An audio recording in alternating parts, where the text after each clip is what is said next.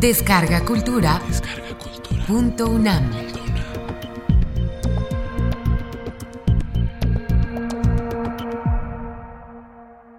La novela de la ciudad y la ciudad en la novela. Conferencia impartida por el maestro Carlos Fuentes el 14 de noviembre del 2008 en la sala Miguel Covarrubias, en el marco del homenaje por sus 80 años. ¿Cómo llegué a escribir La región más transparente? Este acto me da oportunidad de remontarme a las fuentes de fuentes, es decir, a la formación personal y literaria que me llevó a empezar a los 25 años de edad la novela que hoy recordamos. Pude escoger varias avenidas para contar esta historia, la vigilia y el sueño, el sexo, siguiendo la máxima de San Agustín, Señor, dame la castidad, pero todavía no. Pude remontarme a los antepasados más remotos, los genes, o a mi padre y mi madre. Tolstoy dijo que solo las familias infelices son interesantes. Yo tuve una familia feliz e interesante, quizá porque mis padres asumieron el dolor de sus pérdidas y me prepararon para las mías. Debí pues escoger y escogí. Voy a centrarme en tres temas. Maestros, amigos, lecturas, sin los cuales no hubiese escrito. No son muchos de ellos gente famosa, para mí son gente muy importante. No podría hablar de la gestación profunda, inmediata, de mi primer novela sin mencionar a estos maestros, estos libros, estos amigos. Para mis recuerdos son tan importantes como mi trabajo.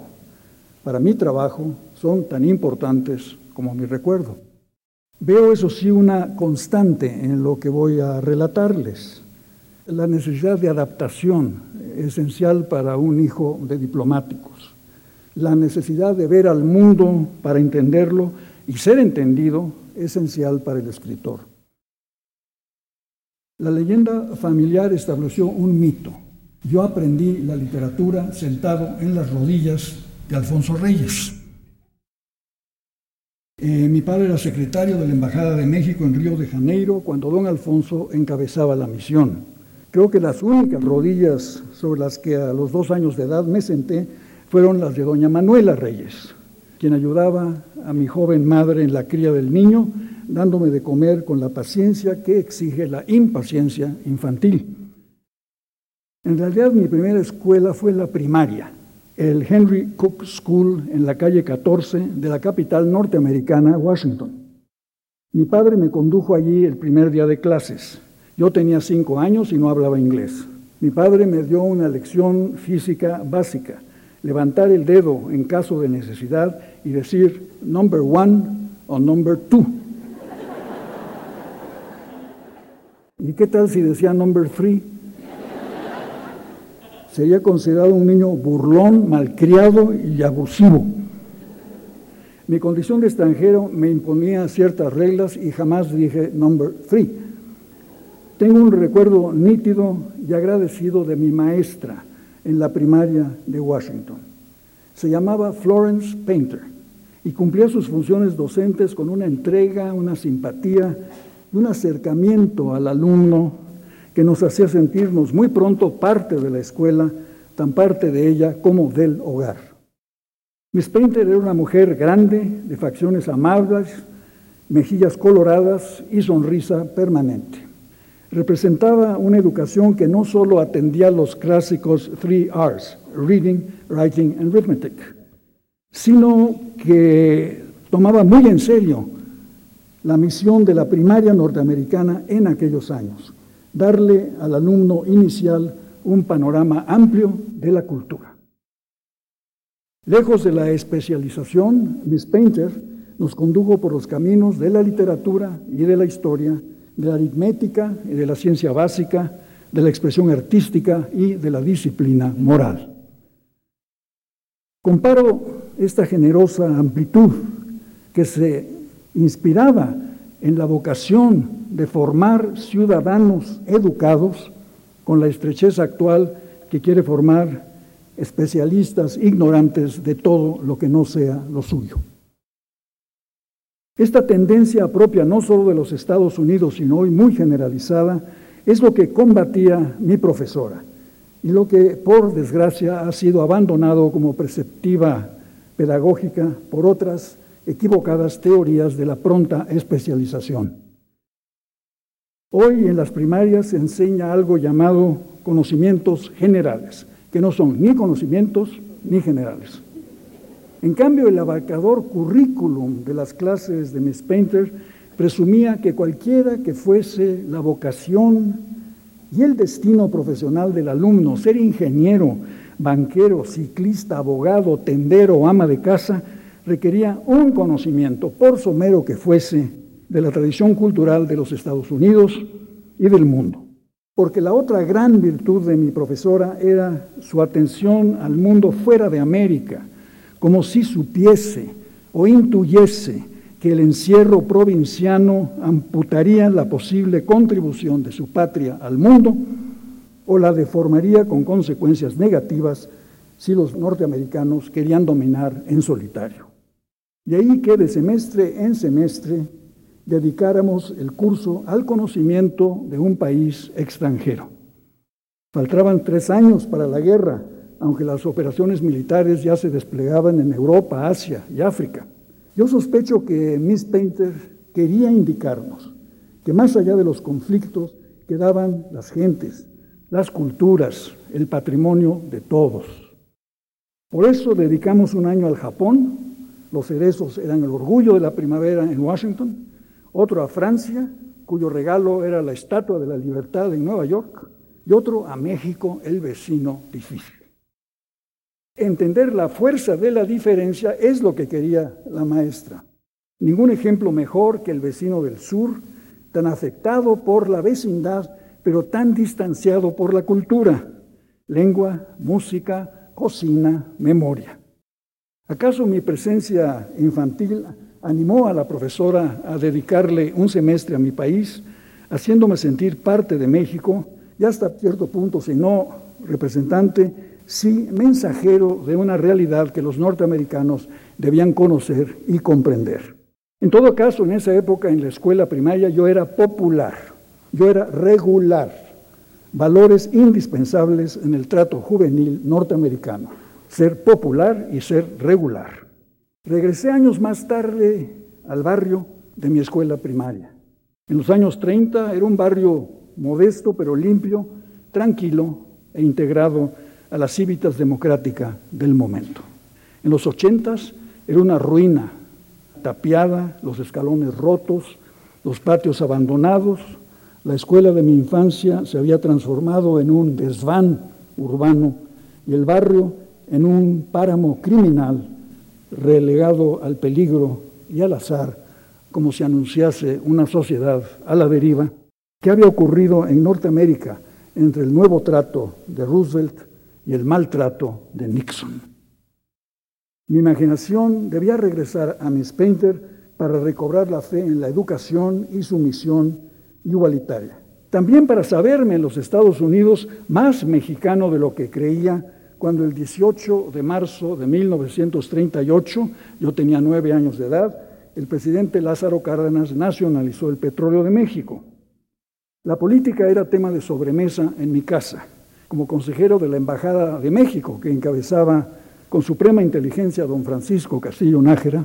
Mi padre nos tenía al tanto de lo que ocurría en México y en la relación entre México y los Estados Unidos renovada por la feliz coincidencia en el poder de los dos más grandes presidentes de nuestros países en el siglo XX.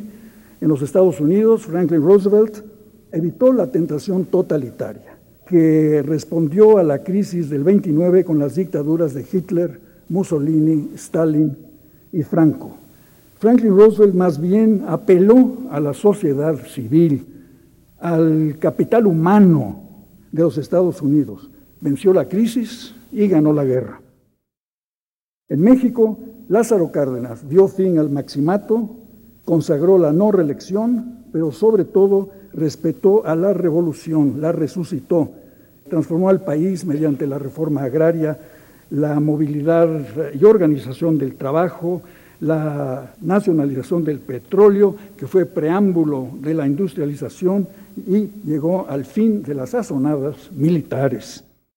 Pero ese 18 de marzo de 1938, mi condición nacional me fue revelada en la misma escuela donde yo era popular y ahora solo era un niño mexicano comunista que se robaba la propiedad privada, tal y como lo anunciaba la prensa cotidiana de los Estados Unidos.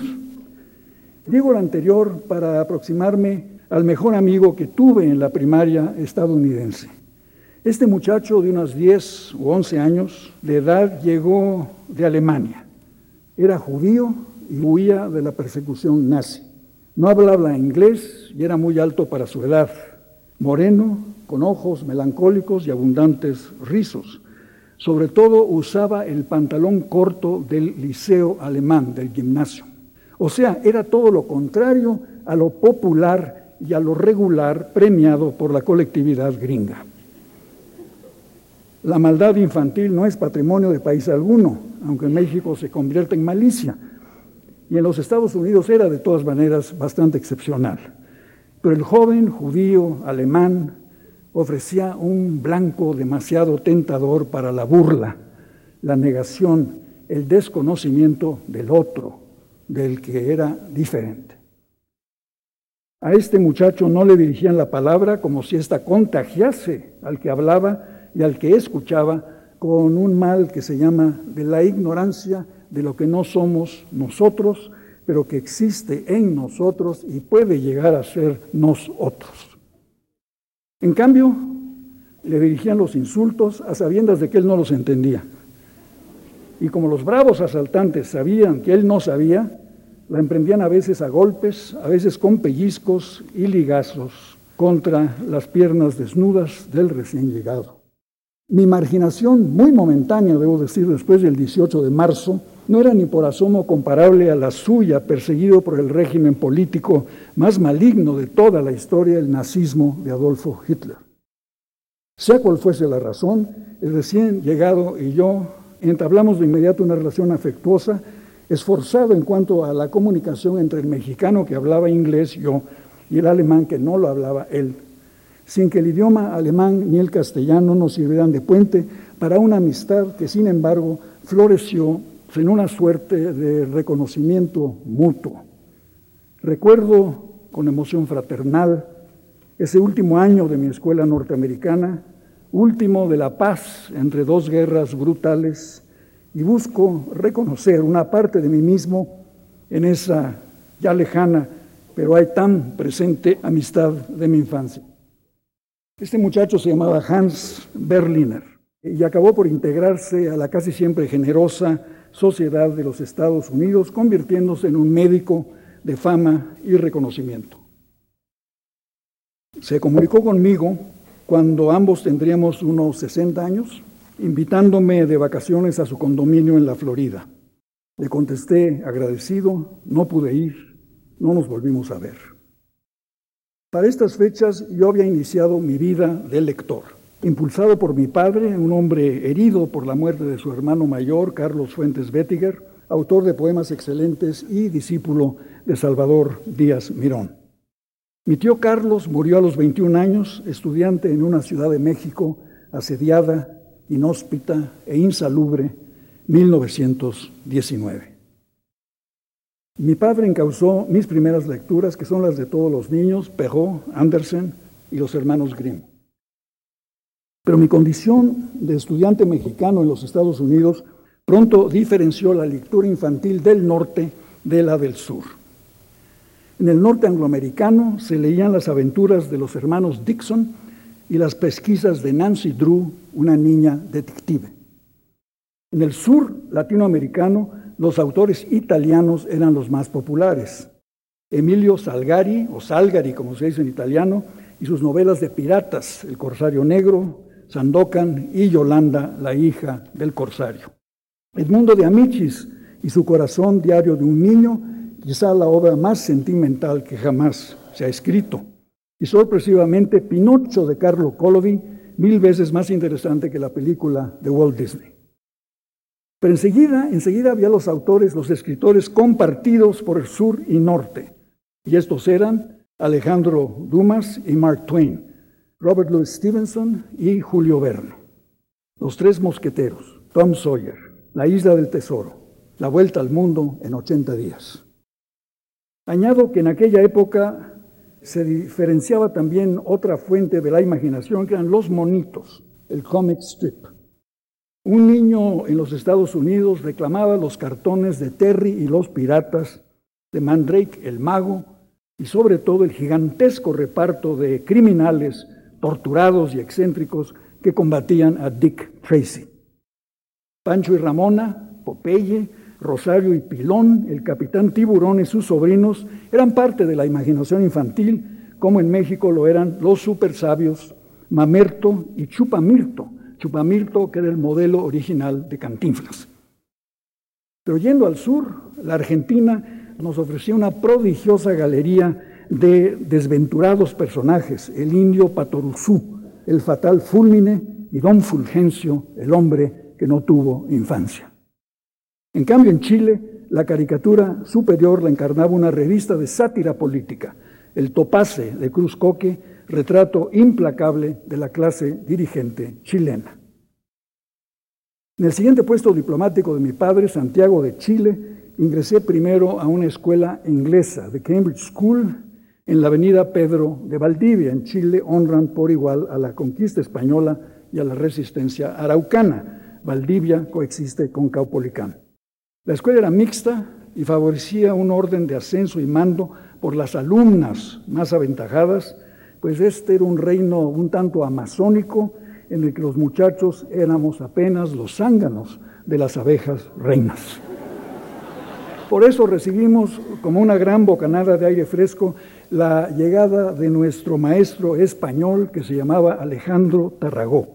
El buque Winnipeg había traído a Chile a los exiliados de la República Española. No tantos como a México y Argentina, y menos asimilables a una cultura como la chilena, cuyas élites descendían de y miraban a Inglaterra y Alemania. Tarragó nos embarcó ni más ni menos en la lectura de Cervantes y sobre todo de Quevedo. Indico que Tarragó estaba en la escuela Cambridge porque en Chile era reglamentario que la mitad de los cursos en los colegios ingleses se dieran en castellano. Pero estaba allí Tarragó implícitamente para ofrecer una alternativa cultural española que tarde o temprano tenía que chocar con la cerrada disciplina británica del colegio. Y más temprano que tarde atraer hacia el nuevo maestro a los alumnos como yo, más interesados en leer libros que en obedecer reglas de conducta severas que no tardé en sentirlo, sino pensarlo, tendían a justificarse esas reglas a sí mismas. Do's and don'ts, qué se debe y qué no se debe hacer. En tanto que Tarragón nos abría el horizonte en el que lo que no se debe hacer era tan interesante como lo que se debe hacer. La lectura de Quevedo, la lectura de Quevedo fue en este sentido lección básica para mi propia escritura. El gran autor de los sonetos de la vida y la muerte, polvo serán, más polvo enamorado, eran también el poeta satírico que nombra lo que no se debe, madre, yo al oro me humillo, dándole razón a lo que puede ser, poderoso caballero es don dinero, aunque no deba ser, miré los muros de la patria mía, si una vez fuerte, ya desmoronados, y tanto valor como a lo que es, ya no es ayer, mañana no ha llegado. Y si en algún momento el quevedo de la sátira provocó risillas adolescentes, el magisterio de Tarragón no tardó en encauzar la alegría a la consideración de los derechos y de los deberes, tanto del lenguaje como de la simple condición humana y de la siempre irresuelta relación entre el cuerpo y el espíritu. Pensar y comer, diría la gran filósofa judeocristiana Simone Weil, pensar y comer son dos cosas distintas. Esto para indicar todo lo que mi iniciación y permanencia literarias le deben a Francisco de Quevedo y sin saberlo aún a Simón Weil. Sobra decir que las enseñanzas de ese maestro Tarragó resultaron a la postre incompatibles con las normas puritanas de la escuela. El profesor hubo de partir, dejándonos a los alumnos de habla española en un limbo que él intentó suplir fundando su propio colegio, pero sin los medios necesarios para mantenerlo, casi como una utopía voluntariosa de Miguel de Cervantes y Francisco de Quevedo. Quise seguirlo en su aventura pedagógica. Mis padres lo consideraron un capricho sentimental y me enviaron en vez a la mejor escuela británica de Chile, The Grange, una institución estable y de gran prestigio donde se formaban los cuadros de la gobernanza política y económica de Chile. En todo caso, las élites pro-aliadas, porque Alemania contaba con grandes simpatías y una fuerte colonia local en aquellos años de la Segunda Guerra Mundial. La guerra también estaba muy presente en mi nuevo colegio y las victorias aliadas reunían a maestros y alumnos en un entusiasta coro de hip hip hurras cada vez que el director, Mr. Jackson, anunciaba una victoria del general Montgomery en el norte de África. Mr. Jackson, el director, era un hombre severo y un par de veces debía acudir a su despacho para recibir una amonestación moral y otra física, bajarme los pantalones, ofrecer sin reparo las nalgas y recibir dos o tres severos cañamazos de parte del bastón del director. ¿Acaso menos inconsciente el propio director de los contextos sexuales de estos castigos? Como he dicho, la mitad de los cursos en las escuelas inglesas de Chile eran en castellano y aquí recuerdo dos excelentes profesores. El que nos enseñaba matemáticas era, si recuerdo bien, llamado el chino Alcayaga, un hombre pequeño, de rasgos no orientales y achinados por la forma de los eh, ojos, y dotado de un deber implícito, devolvernos a la racionalidad del sistema métrico decimal, después de luchar inútilmente en las mañanas con los sistemas medievales de pesas y medidas favorecidas por el imperio británico para desconcertar a sus súbditos. Libras, chelines y peniques, yardas y millas estatutarias, acres, galones, onza, troy y escrúpulos de farmacia. Qué nostalgia del noble, simple, entrañable sistema métrico decimal. Más importante para mi vida fue el magisterio de don Julio Durán. Este profesor chileno realmente me introdujo al conocimiento de la literatura hispanoamericana, más allá de la peninsular de Tarragó.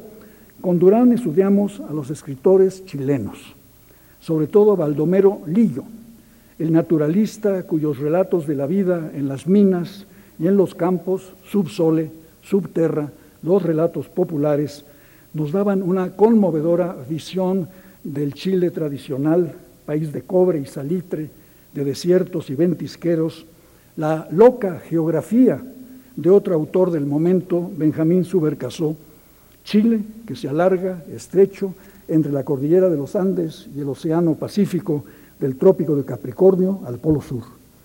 Leímos mucho con el profesor Durán, incluso en secreto las memorias excitantes del bestseller del momento bajo el viejo almendral del autor Edwards Bello.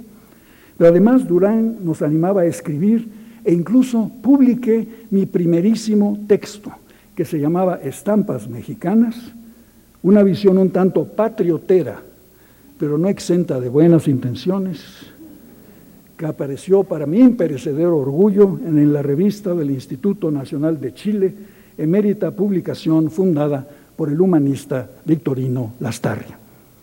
The Grange School en Santiago de Chile era todo lo contrario de la escuela pública en Washington. The Grange se modelaba en las instituciones educativas de la Gran Bretaña. Solo hombres, el uniforme reglamentario, saco gris con ribetes azules, pantalón corto hasta los 14 años, corbata azul y gris, gorrita con el emblema de la escuela, un grifón, perro de pelo áspero usado para la cacería. El uniforme se usaba a toda hora, salvo, claro, en los deportes. Como es sabido, la batalla de Waterloo se ganó en los campos deportivos de Eton, de tal suerte que fuese cual fuese el destino del joven estudiante, su formación básica ocurría no solo en el aula, sino en el campo deportivo. El Grange tenía dos equipos de fútbol, los azules y los grises. Fui admitido a los grises y ubicado como centro delantero de la escuadra. No abundo en las decepciones causadas por esta decisión. De mi inmerecido puesto de privilegio pasé en veloz sucesión del punto de saque al semicírculo del córner y al banderín del córner al fondo de la cancha donde no podía causar daño. Cuando allí mismo dejé pasar la pelota, la escuela perdió toda esperanza en mi habilidad deportiva y me consignó al gueto de los intelectuales. Un pequeño grupo de manifiesta capas, incapacidad para ganar, no digamos la batalla de Waterloo, sino la rebelión de Catarino Maravillas en Guamuchi. Sea como sea, fui a dar al grupillo de jóvenes más interesados en leer libros que en dar patadas, y allí encontré a mi mejor amigo de la adolescencia, un joven muy alto para sus 13 años, con pelo muy rizado, tez mediterránea y unos ojos muy verdes que centellaban inteligencia, curiosidad, una seriedad templada por el humor y una máquina de pensar que no derogaba los derechos de la juventud, pero ya anunciaba las obligaciones de la madurez, cosa que él ha demostrado de sobra en sus exigentes libros de filosofía. Mi amistad, pues, con Roberto Torretti Edwards se inició instantáneamente y ha perdurado a lo largo del tiempo. Nos hemos vuelto a encontrar en Puerto Rico, en Oaxaca y de nuevo restaurada la democracia en Chile. Nos une esa fraternidad juvenil que es repaso permanente de nuestras personalidades por más años que pasen, por más cosas que ocurran. Con Torretti, a partir de nuestras encendidas lecturas de Alejandro Dumas, decidimos escribir una novela cuyo origen y desarrollo son una cosa contada por él y otra muy distinta contada por mí. Mi versión tiene que ver con un prófugo del castillo de If, el conde de Montecristo, que se embarca rumbo al Caribe y en Haití se enamora de una bella mujer que le es arrebatada por un emperador negro, Alejo Carpentier, y encerrada en la celda más alta de un castillo lóbrego, las hermanas Bronte. Supongo que el prófugo marsellés se las ingenia para salvar a la bella mujer de las manos del ogro haitiano. No sé, no llegamos tan lejos en la redacción y el manuscrito se perdió en un baúl de la familia Torretti cuando ellos cambiaron de casa y el manuscrito desapareció, destruido acaso por los manes ofendidos de Alejandro Dumas, Alejo Carpentier y las hermanas Bronte.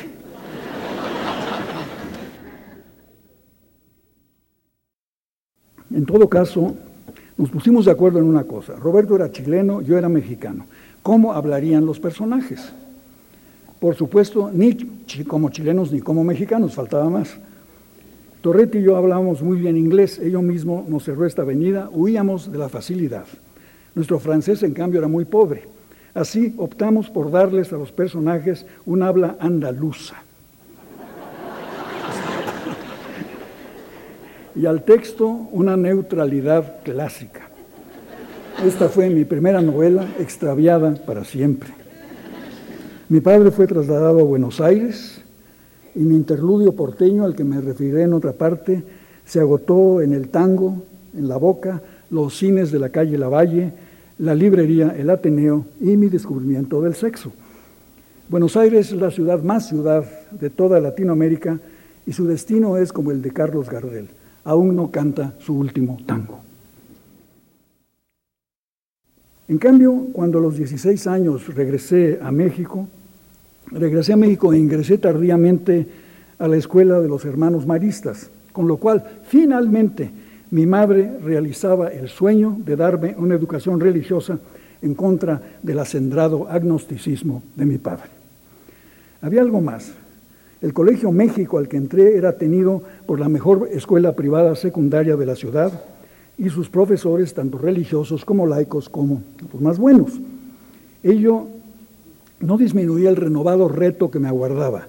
Volví a ser el excéntrico que en pequeños detalles, el habla, las referencias, la ropa, a veces la manera de caminar, no se parecía mucho a los demás.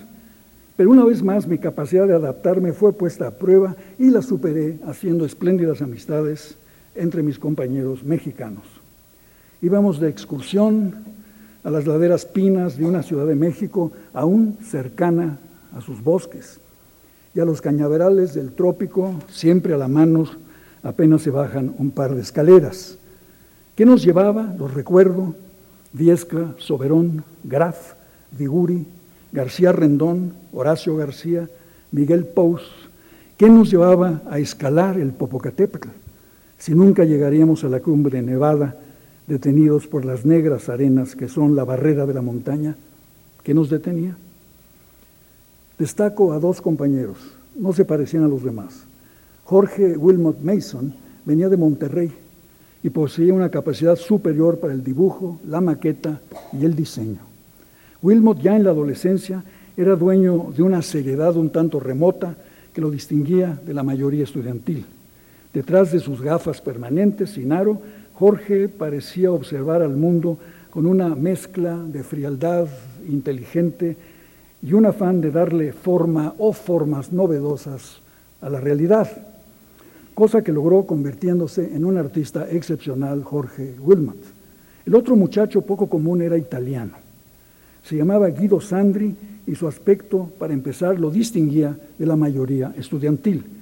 Avanzaba con una aureola de pelo rojo o era anaranjado, ya no me acuerdo, proclamando si no su santidad, sí su extrañeza, y al cabo una profunda inteligencia, pecoso, narizón, los ojos claros nublados por espesas gafas.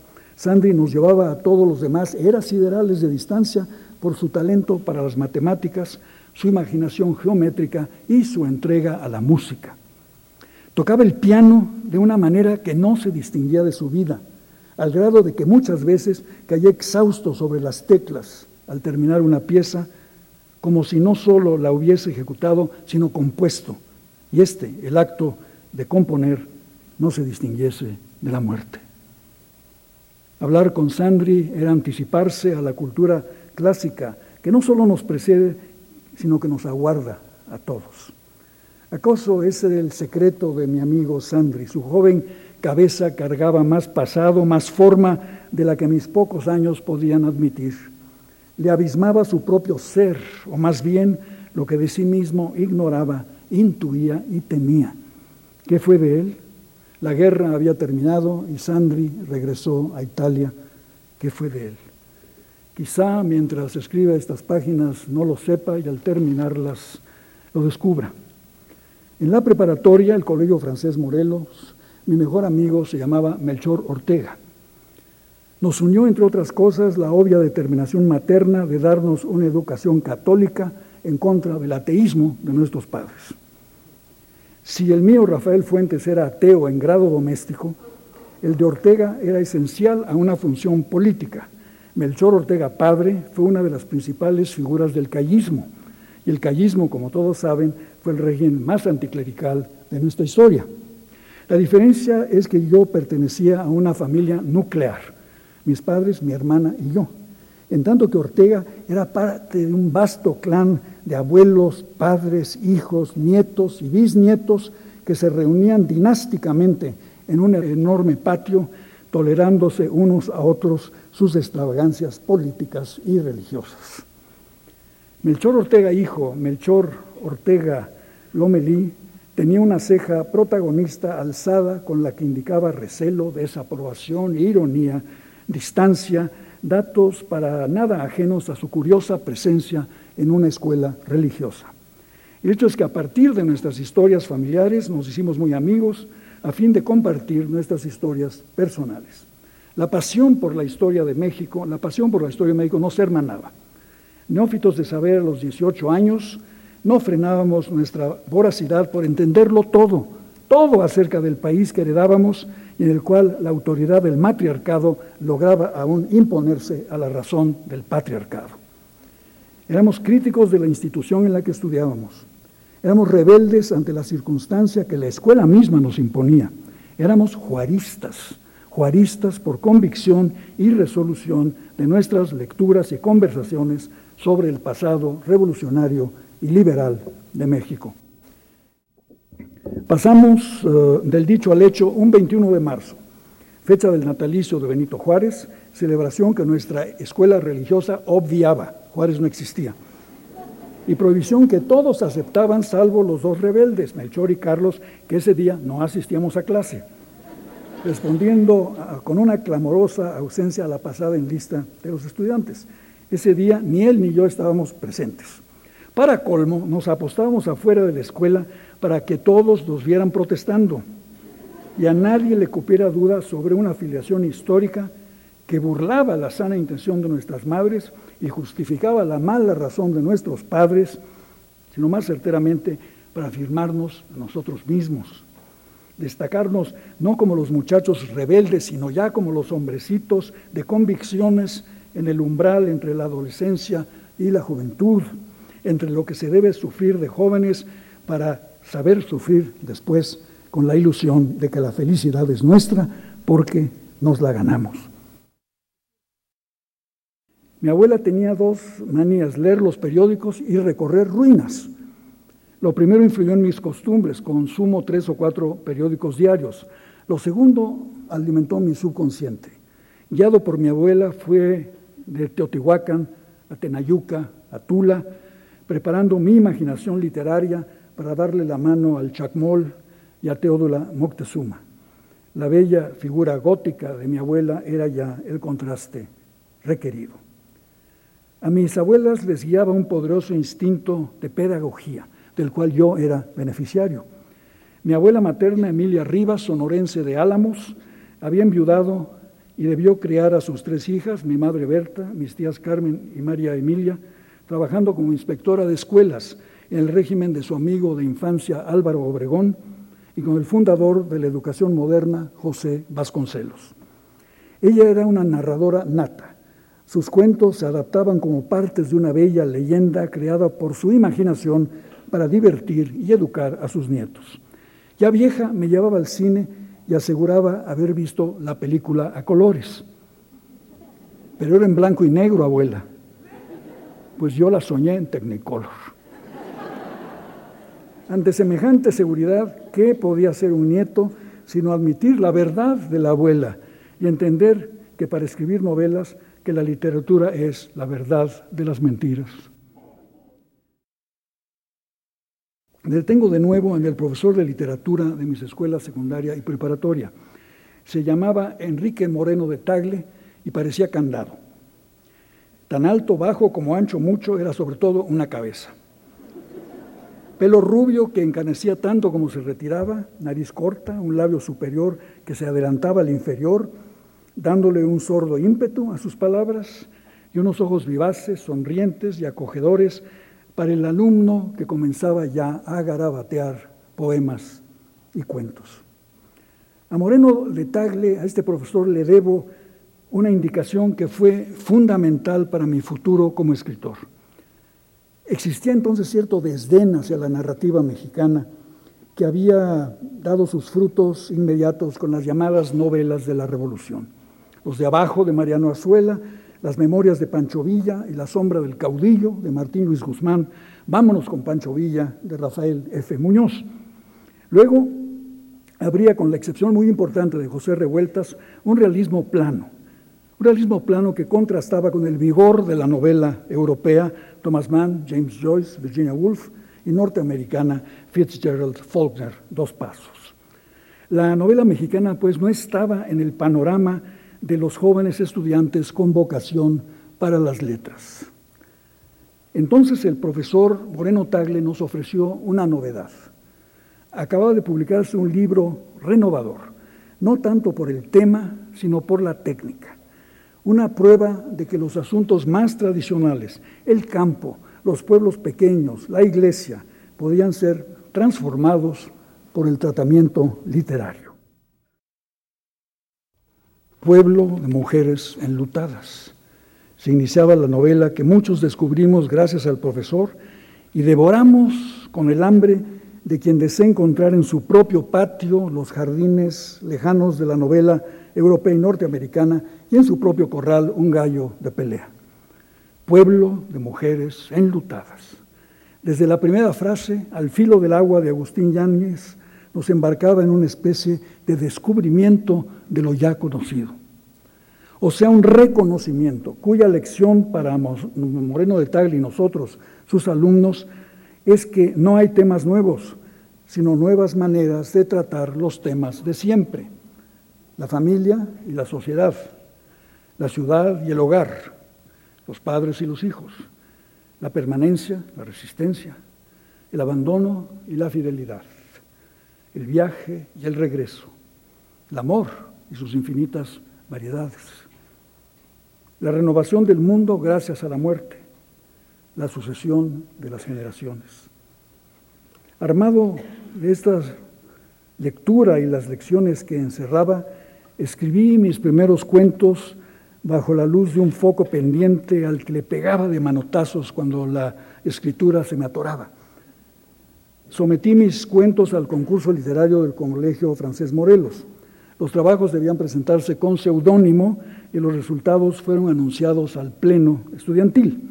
Gané el concurso, determinando así no solo mi propio destino, sino el de mis compañeros de clase que abandonaron la literatura y se encaminaron mejor a la política.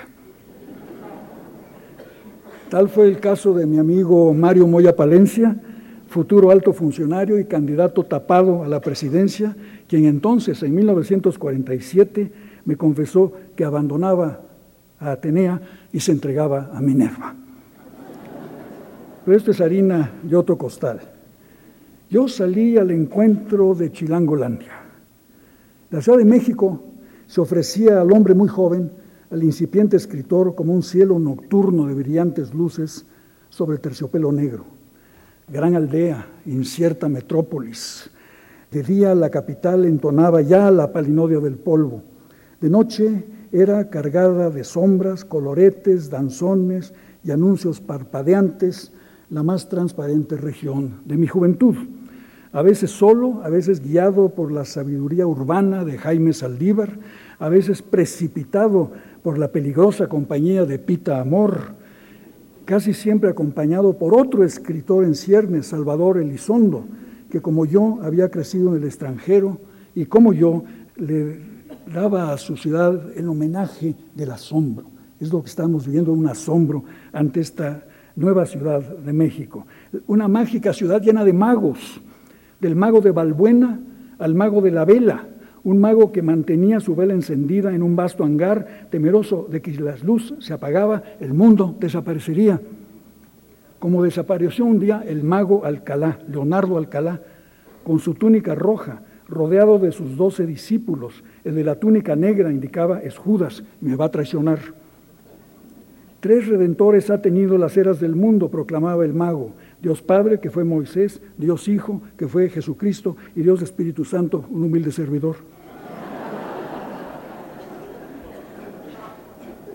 Y se, metió al canal del desagüe sin saber nadar. Ojerosa y pintada, ojerosa y pintada. El eje de los cabarets estaba entre el río Rosa, al lado del Toreo, y el Waikiki en pleno paseo de la Reforma, a un lado del Caballito pero el centro de la noche seguía siendo el Salón México, inmortalizado por la música de Aaron Copland, aunque lo que de aquí radiaba era el rumor del danzón bailado sobre un ladrillo, aliado ahora al mambo de Pérez Prado. Píntame de colores para que me llamen Superman.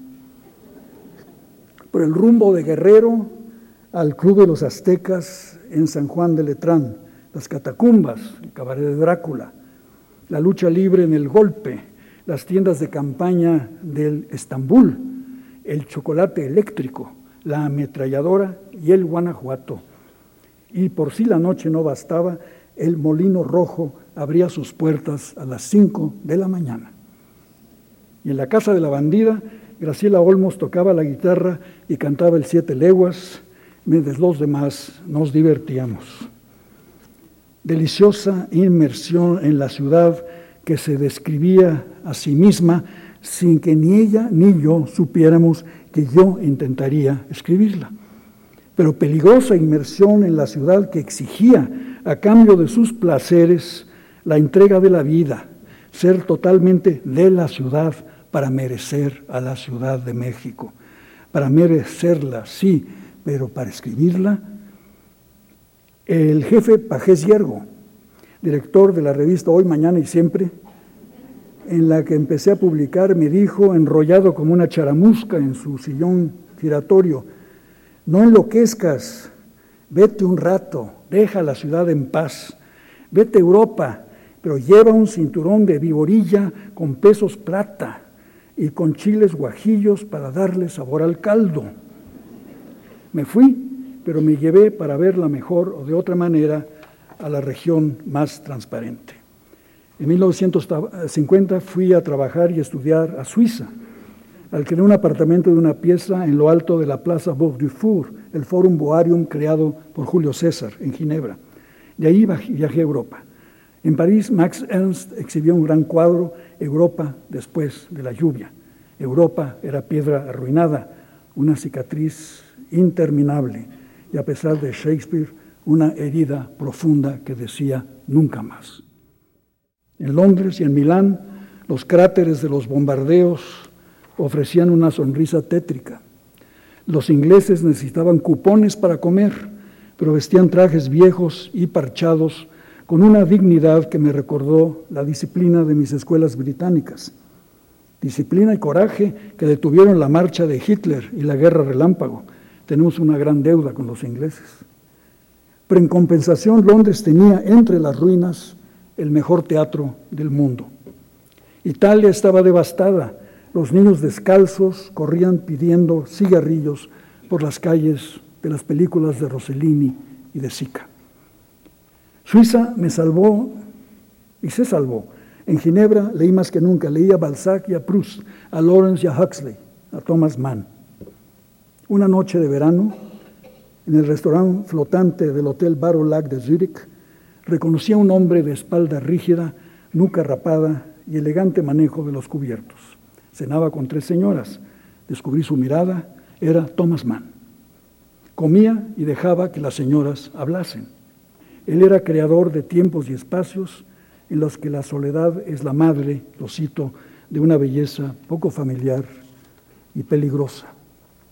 No me acerqué a él, mis 21 años me lo impedían, pero viéndolo, leyendo y releyendo La montaña mágica y el doctor Fausto, reafirmé para siempre mi propia vocación. Si no podía ser él, ni siquiera como él, quería hacer con la modestia y el orgullo de mis 21 años lo que él. Regresé a México en 1951 y salí al encuentro renovado de nuestra ciudad, mi fervorosa y traicionera amante, dueña de todos los placeres y de todas las amarguras. Vasta, insondable, joven y vieja, estratificada como un portaviandas, rondada por fantasmas alertas y sueños profundos. La ciudad de Federico Robles y Norma Larragoiti de Pimpinela de Obando y de Hortensia Chacón, de Rodrigo Pola y de Gladys García, de Beto y el Puno, de Isca Cienfuegos y de Teodola Moctezuma, los guardianes. Aquí me aguardaban todos ellos. Llegué a la ciudad y la ciudad me dijo, aquí te tocó, ¿qué le vas a hacer?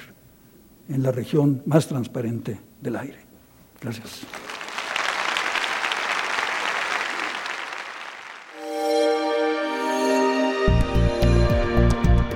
Descarga Cultura. Descarga cultura. Punto UNAM.